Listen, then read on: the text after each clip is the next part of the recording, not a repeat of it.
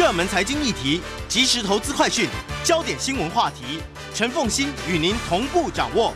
欢迎收听《财经起床号》。Hello，欢迎大家来到九八新闻台财经起床号节目现场，我是陈凤欣。一周国际焦点，在我们线上的是台大政治系国际关系讲座教授苏宏达苏教授。首先呢，我们第一题要来谈的是美俄的美国跟俄罗斯在冰岛的外交部长会议。是，就是呃呃，美国和俄罗斯等于是美国的国务卿等于是外长啦，和俄罗斯外长在冰岛，他们借的一个机制啊，这个机制叫做北极理事会。那么借的这个机制的部长会议，那他们单独拉出来两个人谈，而且呃，据报道他们谈了两个多小时，那算是呃谈两个多小时，就是一定有实质的谈判和实质的交流，不会是只是寒暄或者是礼貌性的问候。那么，呃，现在大家其实在看，那事后，俄罗斯外长啊、呃、的俄罗斯外长反而就这个事讲了很多。那么明显他是希望，呃，我从这个俄罗斯外长的发言看得出来，他希望普京跟拜登见面。嗯，啊，就是说，那呃，明显他们现在在往这个方向铺陈啊，就是说，因为六月的时候，呃，拜登要到英国和欧盟访问，然后要参加两个峰会，一个是在英国的 G7。一个是在布鲁塞尔的北约，那么在这个参加之后，他会不会飞到啊？一般认为最合适的地点可能还是赫尔辛基，也就是他会不会拉到赫尔辛基，然后跟普京见面？那现在其实大家是在关注，因为赫尔辛基是芬兰嘛，呃、对不对？呃，赫尔辛基是芬兰是。嗯、那么呃，所以现在呃，大家就是在看，就是美俄两国现在接下来他们会怎么互动？因为截至目前为止，就拜登上台以后。不管是对中国大陆或者对俄罗斯，感觉都一样的强硬啊！而且这个强硬很大一部分是基于呃价值以及地缘政治，也就是说，呃，这个呃，拜登对于俄罗斯这个体制，还有他的普丁个人的风格，都多有谴责和批评。那对于他在乌克兰东部，在呃周边的姿势，也给予警告啊！那这个是一个。那但现在传出一个呃讯息啊，那个可能就是。美国政策的一个转向，就是美国对于德国和俄罗斯的北溪二号天然气管，呃，这个这个建造，那在川普总统的时候呢，针对这个建造，美国寄出了制裁令，也就是说，如果你是参与建造的这个公司，就会受到美国政府的制裁，用这个来阻挡，呃，欧洲主要是欧，第一个是呃阻止美国公司参与，第二个是吓阻欧洲的公司的参与嘛，但是这个计划其实一直在进行。那现在传出就是说，美国可能为了要修复跟欧盟的关系，那么会在拜登访问之前解除这个限制。那这个不只是对欧盟，这个对俄罗斯也算是一个善意的讯息。那所以现在大家就看，如果有这个讯息的话，我认为普丁和呃普京和这个呃拜登就会见面。那么美国已经是不制裁参与北溪二号的德国厂商喽。他现在已经上个礼拜他已经取消了对德国厂商的制裁，所以现在有可能会进一步取消对俄罗斯厂商的制裁。对，那这个如果是如果是就是说呃，如果是这个呃现在是这样的话，那基本上这个就是铺成了一个高峰会会面的一个友好的友好的气氛嘛。那现在美俄的见面啊，大家最关心的其实大概两个议题，一个当然是乌克兰东部，就是说整个这个欧洲的情势。但另外一个其实是中国大陆的问题，中国大陆怎么样面对中国大陆？也就是说，呃，美国会不会试探性的在某一个程度联合俄罗斯来对中国大陆进行一个大包围？那这个是现在大家在关注的，这个就是一个很大的一个战略战略的转折了。那大概是呃，那这个是大概他们两个会面会带给大家这么大关注，而且在冰岛会面其实是很有象征意义的，因为当初呃。在这个冷战的时候，当时的俄罗斯的呃苏联的总书记戈巴呃戈尔巴乔夫就戈巴契夫，他上台之后跟雷根总统第一次的会面也是在冰岛雷克雅未克，也就是说呃这个地方是有一个美苏和解的一个历史记忆在这边。那就像两岸在新加坡这样的概念，就是说呃为什么会选在新加坡？因为新加坡第一次的孤汪会谈，然后之后的马习会都在新加坡。那呃这个。呃，冰岛也有美苏和解这样的一个呃这样的一个历史记忆在里头。然后他这一次的这个呃北极理事会也很值得我们关注，因为这个理事会呢是一九九一年成立，然后专门来规范北极区，就北极圈内这个呃相关，他讲的是环保、经济、开发、科研，可是实际上越来越有政治的意味，也就是说，在这个圈内所有的政治行为，现现现在都受到这个北极理事会的这个呃规范。那这个理事会是包括五个北欧国家，就是我们知道的芬兰、瑞典、挪威、丹麦、冰岛，然后再加上两个北美，加拿大和美国，还有俄罗斯，那他们组成的一个北极理事会。那因为现在气候暖化，不管就航道，不管就资源，不管就战略，北极的位置就是越来越重要。所以这个北极理事会现在呃就在冰岛开完会嘛，就北极理事会到底以后会怎么规范这个北极的？呃，这些所有的事物其实非常值得我们关注。这个，呃，我在新加坡的时候碰过新加坡，新加坡很有趣啊。新加坡那时候成立一个就是关于北极理事会的一个观察中心啊。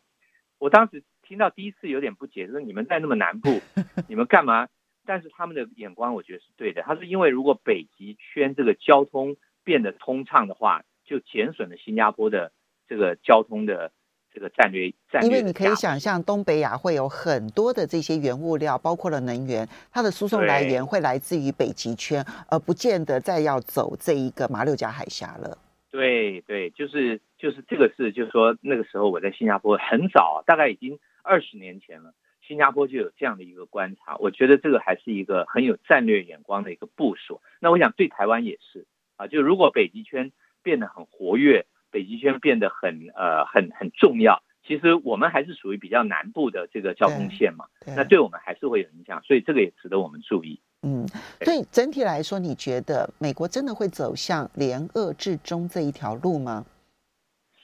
因为现在看，如果走这一条路的话，就跟川普的路一模一样了。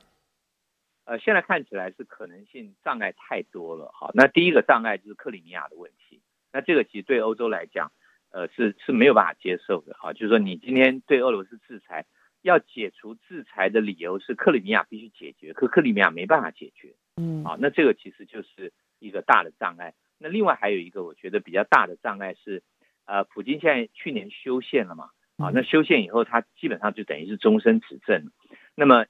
他因为终身执政，所以他现在，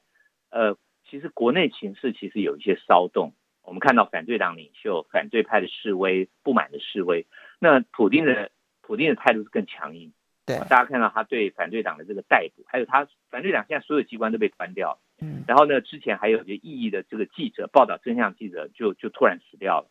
啊，那所以他的这种种种的镇压，其实让呃这个西方不管是欧洲或美国，即使要同情俄罗斯，都在道德上和说服力上其实都都没办法。嗯，那这个其实也是一个很大的障碍。所以这个跟大中国大陆和西方的关系有点类似，就是说，当你的体制其实跟我是越走越远的时候，其实我内部支持你的声音就会越来越弱。嗯，那这个我想，呃，即使中国大，因为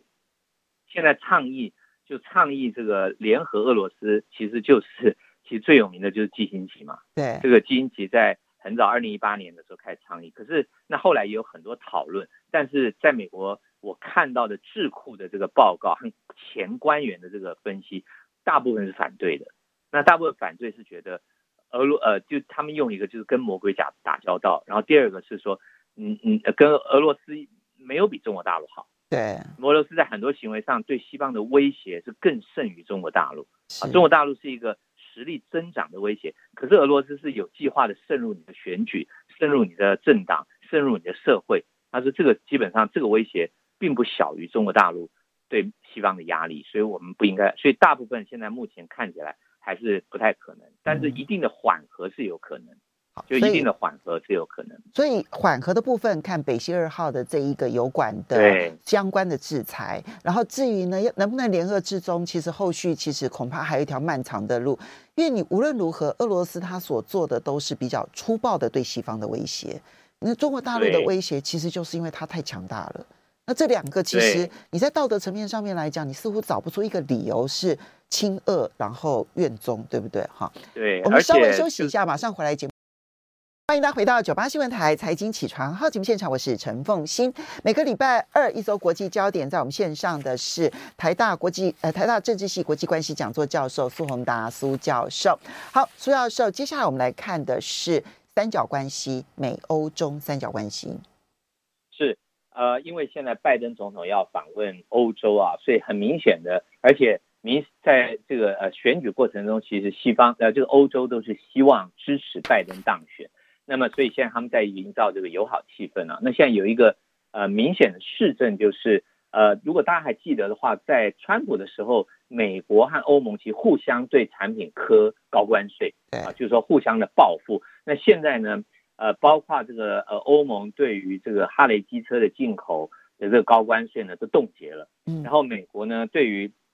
欧洲的这个钢铝啊，那目前在研议，就是说暂缓，就是说呃这个冻结把它 suspend 把它终止啊，大概现在他们都在啊都在做这个缓和。嗯，那么相反的啊，倒是欧盟最近呃就是因为这个中国大陆上一次有一个大制裁，就对于欧盟的呃包括学者、包括欧洲议会议员、包括智库的这个智库的专家，有一波的这个制针对个人的制裁，我认为现在引起非常大的反弹。那我举几个例子啊。第一个，其中一个比利时的议员呢、啊，他最近就在比利时针对阿里巴巴，在这个比利时建立一个呃，我看是二十二万平方公尺的一个发货仓库啊，因为放在比利时这个呃法语区部的，他现在开始质疑这个案子，他说这个会成为中国的间谍中心啊，就中国大陆间谍中心。那其实阿里巴巴在过去呃这个呃，就是说整个华为事件的时候，其实是没有被波及的。对啊，那这个是第一个。但是这个讲起来，当然可能有点有点夸张了。可是这个就是一个氛围，因为他是被制裁的人嘛。他是一个电子商务的公司，设一个发货的仓仓仓库。对对对对。哦，你看，但是这个就是一个氛围。那第一个，那第二个是呃，就在呃前天哈，前天在法国的《世界报》，就是一群法国的顶级科学家啊，和一群科学家，他们发表一个公开信，公开要求。所有的法国科学家不要参加跟华为有关的任何的研究和相关的研讨等等。那这个是一个过去我没有看过的，就针对针对一个企业，然后就说我们科学家都不能参与。那这个会造成寒蝉效应啊，又就是说这个这个如果出来的话，那这是这是第二个。那么呃，大概我看到就是还有就是立陶宛正式宣布退出了十七加一，就是。呃，大陆跟这个中东欧国家的一个合作机制，那立陶宛在之前因为国会通过，那政府在昨天正式宣布退出了。不过这个退出如果对应到另外一个国家，就斯里兰卡。啊，斯里兰卡反而是重新确定他们要继续参加“一带一路”，然后呢要把他们的港口继续租给中国大陆九十九年。啊，现在大概只剩现在大概现在剩下大概就是九十五年。啊，就是说继续，他这个没有问题。斯里兰卡是在印度南边的一个小岛国家，它在印度洋上面，所以呢，斯里兰卡这个港口呢，其实被国际上面认为是中国大陆“一带一路”进入印度洋最重要的港口。对，所以它那斯里兰卡就说我们再去，所以这个就看到就是说，呃，其实“一带一路”现在各国啊，大概就回归到一个非常简单的一个逻辑，就是我的利益，嗯，就是说。他也他不是什么我要支持中国大陆或者我支持美国，其实就是我的利益嘛，就是这个对我有利我就做，那立陶宛觉得对我没有利我就不做啊，那那这个大概现在就回归，其实回归到一个比较基本面了，就是国际政治的一个现实啊。那么呃大概呃大概就是有几个呃美欧，那现在看起来就是好像在拜登要访问。欧洲的前戏，其实欧盟跟美国的关系好像在努力的彼此拉近中。对，那相反的，呃，因为拉近中，好像跟中国大陆的关系就是同时在拉远中啊。因为欧洲投资协议，欧洲议会也宣布，欧洲议会那个决议啊，呃，应该是说欧洲议会那个决议其实是我觉得并不是很很呃，并不是很凶的。他只是说我们没有办法在我们议会议员被制裁的情况下继续审继续这个程序。他他只是说，所以在制裁没有解决之前，其实我们不会，我们不会审查。那这个其实开了一条路嘛。就说你停止制裁，我们就开始审查的意思吗？呃，某个程度你可以这样讲，就是说，就就他讲的一个前提，他不是说因为你是一个独裁啊，或者是把新疆问题拿出来啊，不是，他是说因为你制裁我们的议员，那我们我们要捍卫我们议员的权利，我们不可能在这个时候基于这个程序，所以我们就暂时搁置，是这样。那这个其实，啊、对，大概是这样。所以看起来就是现在，呃，美国，呃，就是说，呃，欧洲和美国的确是在努力的要呈现一个美欧团结的一个这样的一个氛围。所以，我们可以说，在拜登呢要去英国还有比利时去访问的这个之前，其实美欧的关系其实正在营造出一个融合的最高点，对不对？哈，把川普时期当时不管因为钢铝啦，或者是因为这个呃空中巴士和波音的这两个相互的控告的事件而加征的关税，现在。取消的取消，或者延你取消的延你取消，而欧洲这边呢，也营造一个我为了迎接你美国，而我愿意离跟中国大陆呢保持距离，或甚至于远离中国大陆这样子的一个氛围，对不对啊？我觉得这两边其实美欧关系的进展，确实使得中欧关系出现了一个倒退。哈，那还有一个，但但我再讲。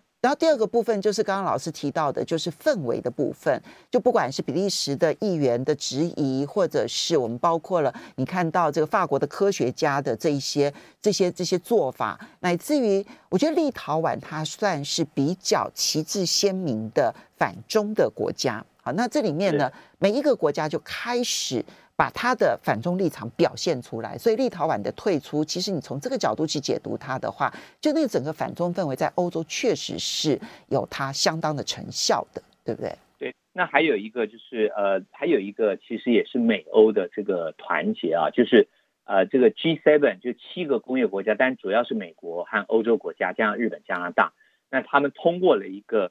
去煤发电的一个重大的决定和宣布啊，这个我觉得这个。他这做这个其实我蛮惊讶的，为什么？因为他们宣布两件事，就是第一个，在今年年底之前呢，就在今年年底，他们这个 G7 的国家呢，要终止对燃煤电厂的官方补助。那这个我觉得这非，这我我看了以后，因为我去查一下啊，其实现在德国啊，这个呃日本，那么还有呃还有美国，他们的燃煤发电都还有两成到三成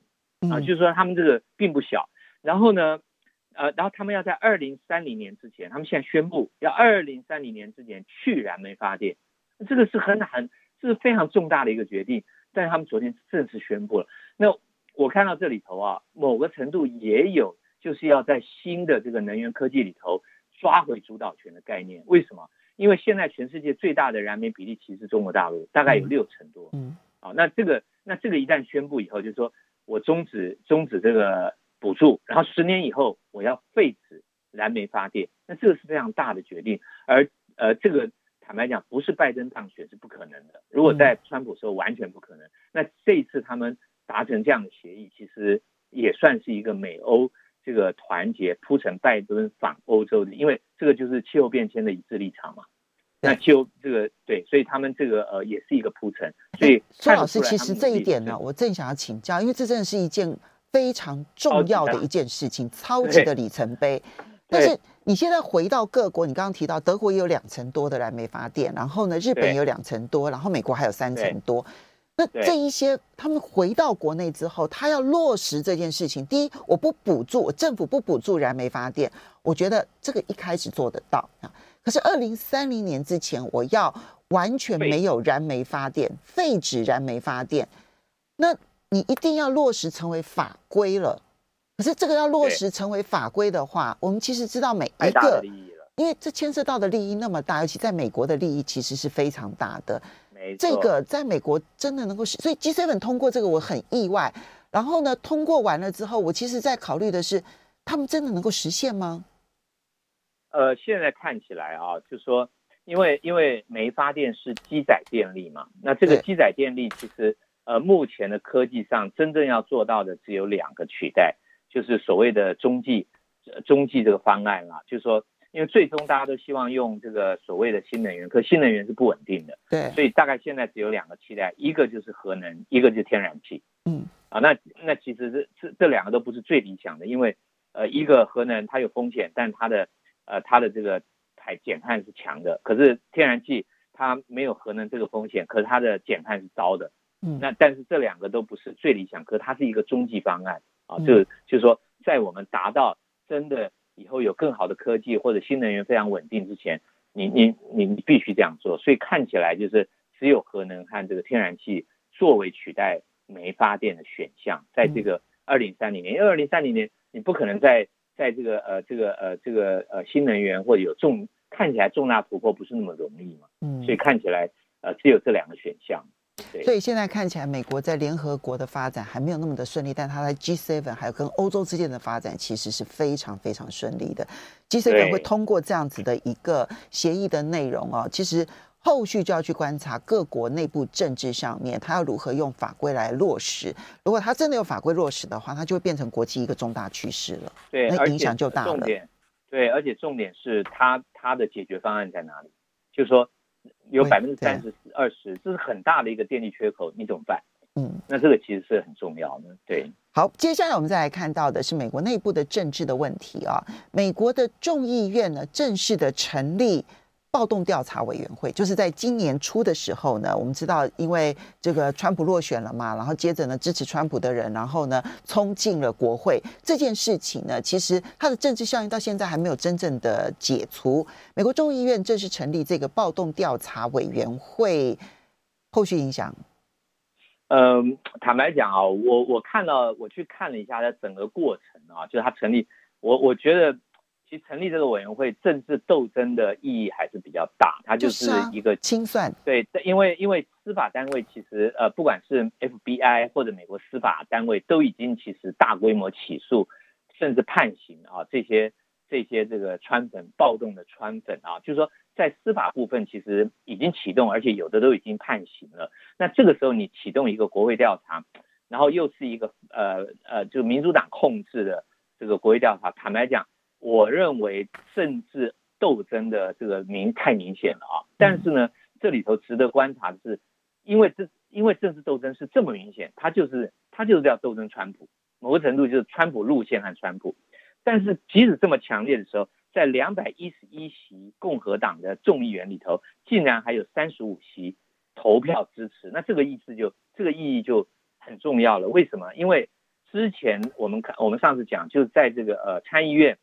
这个呃，共和党的这个会议主席那个钱尼女士，她因为反对川普而被罢免。那她代表一个呃去川普路线的共和党。那我们当时就讲，这个去川普路线的共和党能不能够蓬勃的发展，然后最后成为共和党的主流，还是就是其实就被消灭了？我们看起来，我们稍微休息一下，等一下回来之后呢，其实这一个调查委员会背后的政治意涵还比较。欢迎大家回到九八新闻台财经起床号节目现场，我是陈凤欣。在我们线上的是台大政治系国际关系讲座教授苏文达苏教授，也非常欢迎 YouTube 的朋友们一起来收看直播。那么，呃，苏教授，所以我们刚刚提到了，就是美国众议院成立的这个一月六号，那么支持川普的川粉们，然后攻进国会的这一个暴动调查委员会通过这件事情，其实本身就是政治斗争，因为其实司法调查都已经该起诉的都起诉了。现在只是在做一个更大的一个政治动作，然后希望让这里面的政治人物变得更臭而已哈。那么呃，可是即便是这样子的一个意图，在共和党里头，这摆明了是要清算川普的嘛，哈，就共和党的前总统。那但是呢，即便在这种情况之下，在共和党里头，其实支持成立这个调查委员会的有三十五人，两百一十一席当中的三十五席，所以共和党内部到底会不会出现一个？川普路线跟反川普路线，现在这是一个关键时刻。呃，我我的看法是可能还没有到啊。为什么？因为上一次就这个就是一个政治的操作啊。政治操作很多时候是我我不直接用你就是指鹿为马嘛，就我不直接用你支持川普还是反对川普，因为这个直接问这个这个呃这就对决嘛。那现在没有到那个时候，我就用擦边球的议题去去测试我到底有多少。动员的能力或盟友。那上一次这个议题是弹劾川普啊，就是弹劾川普的时候，在众议院有十名啊，有十名这个呃十名这个众议员支持弹劾川普。那这个当时就是呃呃，就说呃，那众议院因为是民主党，本来就会通过，但是有十名共和党支持，当时被认为这十名就是非主流或者是反川普。但这次从十名增加到三十五名，那算是一个进展。为什么？因为虽然这个议题没有像弹劾川普那么直接和针对，但是他的政治操作是非常清楚的。对，那也就是说，呃，在这样的情况下，然后距离现在川普，呃，距离川普卸任也比较久嘛，哎，那就是距离他卸任比较久，然后这个议题是比较呃比较跟川普有一点点距离的时候，人数就突然增加这么多，那会不会下一次我用另外一个议题啊，比方说反对这个种族啊，反对什么什么议题啊，然后来来来跟就是他明显的是拐个弯在打川普主义，那这个时候动员的人又更多，那累积到一个能量的时候，其实就会对决。那现在我会觉得是还在铺陈之中。那么呃，这个像钱尼女士，她也发表了谈话，她针对这次有三十五个有勇气的共和党议员同僚站出来，她觉得非常受到鼓舞啊。然后她就去再次讲，她说共和党一定要摆脱川普才有机会，才有生命。那但是看起来现在还没有到真的要对决，因为明显的现在对决其实川普还是多数。嗯，好，这些呢？我觉得，我觉得，我觉得，其实从我从台湾的政治啊去看美国的政治啊，因为你会发现那个两党化的那个现象越来越明显的时候啊，在党的内部一旦出现了不同意见者，通常来讲，这个不同意见者是会被消灭的。其实我们可以观察二零二二年的选举，就是在共和党到最后会不会在二零二二年选举当中去证明它更成为一个纯川普的。政党，这而且通常强硬的人会留下来。对，没错，这点其实是那，但共和党走向完全的川普化，其实对共和党是不利的啊，就对美国的政党发展其实也不健康，这样子。是，好，是是。我我接下来我其实想特别谈一下，就是美国跟中国大陆在拉丁美洲的疫苗竞赛。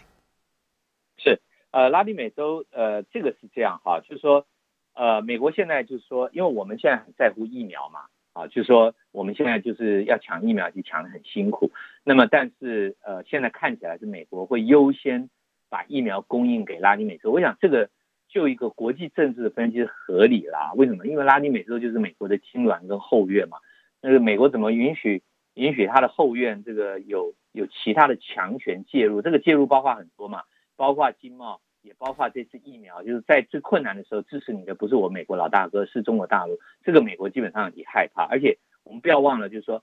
呃，拉丁美洲有很强烈的反美传统啊。反拉丁美洲尤其呃，它整个从头从墨西哥一直到阿根廷都有反美传统。那有些国家是特别强烈啊，所以那美国就基本上在这个时候，那美国那这些国家通常都是分裂的，就是说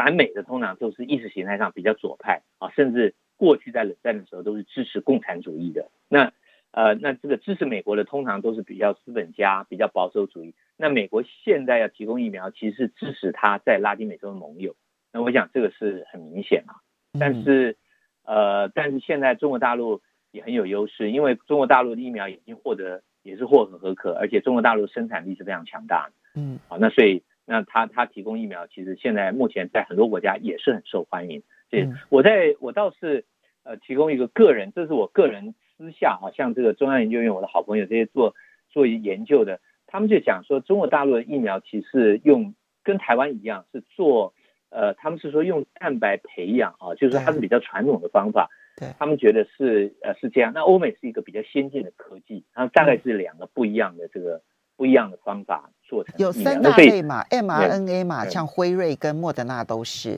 然后腺病毒的，比如说像 AZ 啦，它其实是走腺病毒这一条路线的。然后走灭活的，用蛋白培养灭活的，那那个国药跟科兴其实这一类的。这个是最传统的，嗯、这个是最传统的一一个不。那最传统的意思就是说，它经过一百年、两百年，同样的这个路径培养出来的疫苗都相对 OK。那大概是他们是这样的一个概念，就它的安全性可能稍微好一点这样子。对，但是据他们，嗯，对这个，但这个就实际上就是现在其实因为是量都大家都在量还不够嘛，大家其实都在看每一个的反应。嗯，你觉得拉丁美洲啊，因为他们其实缺疫苗缺的很严重，因为他们的疫情真的非常的严重。那么因为缺疫苗缺的很多，所以呢，是嗯，他们跟美国要不到，只好去跟中国大陆要这件事情啊，是。拜登他之所以愿意试出八千万剂的疫苗的主因吗？我觉得当然是啊，嗯，这个就是这就叫做左右逢源啊。嗯，因为你看那个那个几个国家都讲了，洪都拉斯，哎呀，你不给我，你你帮我要不到的话，我就只好向中国大陆要啦，我没有办法。那这个对美国就是个威胁嘛。嗯，那基本上，你就是说美国要维持它影响力，就怕你，就是说因为在这个因为这个疫苗是这样，疫苗其实非常政治性，为什么？因为它打到每一个人。嗯，所以每一个人都知道，哦，我这个疫苗来自美国，我这个疫苗来自中国大陆，我这个疫苗来自欧盟，啊，这个每一个人，老太太、小老百姓、偏乡，大家都知道，因为我知道我打的疫苗是谁。嗯，那这个是很大的一个宣传啊。嗯，没有一个，没有任何一个资助，都是说你今天给钱，就是其实很多时候到到到偏向的时候，大家也不知道这个钱从哪里来。对，对。但是你打疫苗，就这个疫苗是北京来的哦。这个疫苗是华盛顿给的，这个疫苗是欧盟给的，这个就不一样。这是这是一个全面性的一个宣传，嗯，所以难怪非常大的一个公关行为。所以难怪美国的智库有这么多去研究中俄的疫苗外交，然后觉得他们的疫苗外交对于美国的影响其实是非常大的。那美国也来做疫苗外交啊，真是的。美国之前太，美国之前，我想自己本身疫情也严重了，对，也事情也严重，所以他，我想。我自己必须讲，我觉得拜登的施政看起来还是很有节奏。嗯，他先把国内都稳定了，然后他再开始在外交上布局，而且外交布局也很有节奏，就先拉拢盟友。而拉拢盟友过程中，其实没有忘记自己的利益算计。我觉得这就是厉害。嗯，所以没，我觉得拜登还是一个老练的，他的团队相对还是一个呃相当有。经验和能力的一个一个团队，他也很有，因为不会像那个川普那样暴冲啊。好，不过我们最后讲一下这个以巴冲突。上个礼拜终于好不容易达成了和解。哎，这个以巴冲突就是悲剧了哈。但现在最主要就看那个布林肯到中东的穿梭嘛。但大家认为，其实呃，美国能够做的过去都做了，他做的就是暂时停火，然后再等待下一次冲突。嗯这个现在几乎是暂时停火，再去等待下一次的冲突。对，就是我有一个，就是说，他所有的停火都是两次冲突之间的一个休息。嗯，就因为他冲突一定会再起，因为根本问题没有解决。嗯，所以这就是以巴辛苦的地方。嗯，现在因为现在国际上面，即便要通过任何的制裁协议，都是不可能的嘛，因为美国会阻挡。可是美国现在，呃，制裁以色列不可能，不可能。那可是。美国要协调以色列，自己好像以色列好像也不甩美国。呃，应该是这样，就是说，美国向来协调在以巴里头，我们都知道，美国其实还是比较支持以色列，这是事实啊。但是为什么后来巴勒斯坦会接受美国的协调？是因为冷战结束，巴勒斯坦后面的支持力量垮掉了。嗯，对。他原来支持力量比较是当时的共产嘛，比较是苏联左派。对对，那他垮掉以后，坦白讲，他后面没有人。巴勒斯坦后面没有人，他就必须接受美国的这个美国的这个这个协调了。那所以这个就是巴勒斯坦不得不的一个没办法的选择。那但是美国在这里头显然是偏向以色列，这个是毫无疑问的。嗯，我们最后谈一下这个就是拉丁美洲的疫情啊。现在巴西要选举，还有尼加拉瓜要选举，可是这个选举就会。嗯 对，这个巴西这个总统很有趣啊，还是大造势。我觉得他真是他。他真的跟莫迪差不多哎，对，而且他还大造势啊，不管这个疫情哈。然后尼加拉瓜的选举呢，这个呃，现在这个反对党的领袖其实是我们很熟悉的查莫洛夫人，当初查莫洛夫人的女儿，其实他们都是大家族政治，嗯，就是小这个查莫洛的这个 Christina 查莫查莫洛啊，就是查莫洛夫人女儿，查莫洛跟台湾非常好，嗯，查莫洛跟台湾的关系，中华民国关系非常非常好。那我们对他们当然也也是很多资助了，嗯，对，大概。但但目前为止，尼加拉瓜的大选看起来还是现在的这个当政者。对，就因为他已经当政很久了，从他从他从二十年前就当政到现在啊。嗯，所以看起来尼加拉瓜还是由现任的这个强人这个奥蒂加继续连任的几率是比较大的。对，但是看美国会不会大力支持查莫罗了，因为奥蒂加还是一个左派，那还是一个属于比较反美、潜在反美的一个势力。好的，查莫罗是亲美的。好，我们要非常谢谢苏宏达苏老师。